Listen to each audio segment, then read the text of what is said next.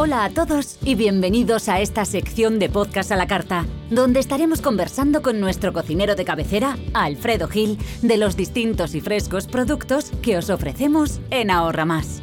Y hoy, si es que no me mandan a freír espárragos, vamos a hablar de eso mismo, del espárrago nacional. Hola Alfredo. Hola, ¿qué tal?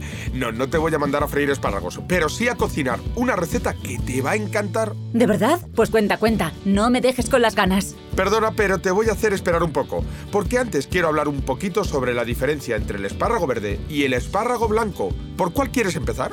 Blanco y en botella. Entiendo que por el blanco entonces, ¿no? Bien. Para no enrollarme mucho, solo decirte que el espárrago blanco, a diferencia del verde, crece bajo la tierra, por lo que al no entrar en contacto con la luz solar, no desarrolla la clorofila y por tanto no toma color. Ah, y su sabor es más suave. ¿Y del verde que te quiero ver, de qué me dices? Uy, qué flamenca estás. Claro, como estamos hablando del espárrago nacional, pues el verde es un espárrago que nace sobre la tierra, adquiriendo poco a poco su característico color gracias al contacto con la luz solar. Gracias por aclararme este punto porque me tenía intrigada. Por cierto, ¿es lo mismo el espárrago verde que el espárrago triguero? No, ¿acaso es lo mismo decir que se avecina la tormenta que me atormenta la vecina? Pues eso, los espárragos trigueros son más finos, tienen un color verde intenso y son otra variedad de espárragos que nacen en otro tipo de esparraguera de forma silvestre. Claro, claro, ya decía yo. Además, no sabes lo beneficiosos que son para el organismo. Nutritivamente son ricos en fibra, por lo que ayudan a combatir el estreñimiento. Aportan muy pocas calorías, lo que los hace muy aconsejables en dietas de adelgazamiento. Y por si fuera poco, son diuréticos, antioxidantes y ayudan a mantener el corazón saludable.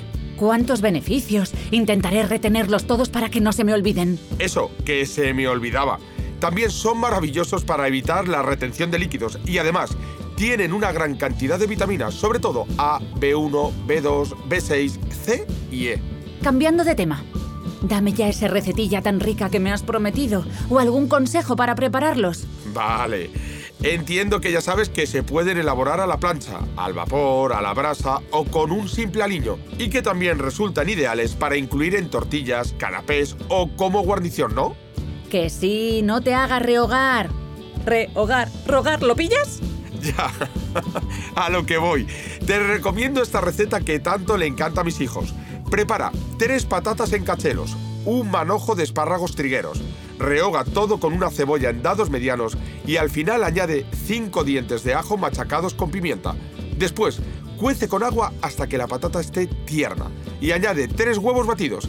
Deja que cuaje y verás qué caldo de espárragos y huevo tan rico te queda.